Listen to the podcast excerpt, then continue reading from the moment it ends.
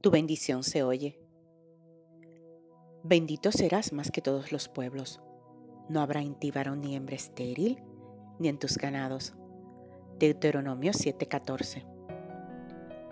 Cuando el río suena, piedras trae. Es lo que reza el famoso refrán. Así que cuando hay rumores, damos por sentado que algo hay de verdad en ello. De la misma manera en la que asumimos que algo será bueno o malo, de esa misma forma nuestro corazón sabe que la bendición está cerca. Tu bendición se oye.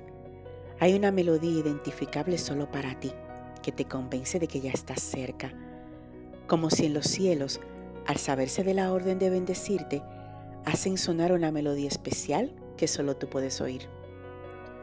Daniel esperó 21 días para recibir la respuesta de Dios, pero el mismo ángel le confirmó que desde el primer día su oración había sido escuchada y respondida. La razón por la que Daniel no dejó de orar fue porque esa melodía se escuchaba en su corazón. Dios respondería. Si sigues creyendo en Dios y sus promesas es porque tu corazón escucha la melodía que le avisa que serás bendecido.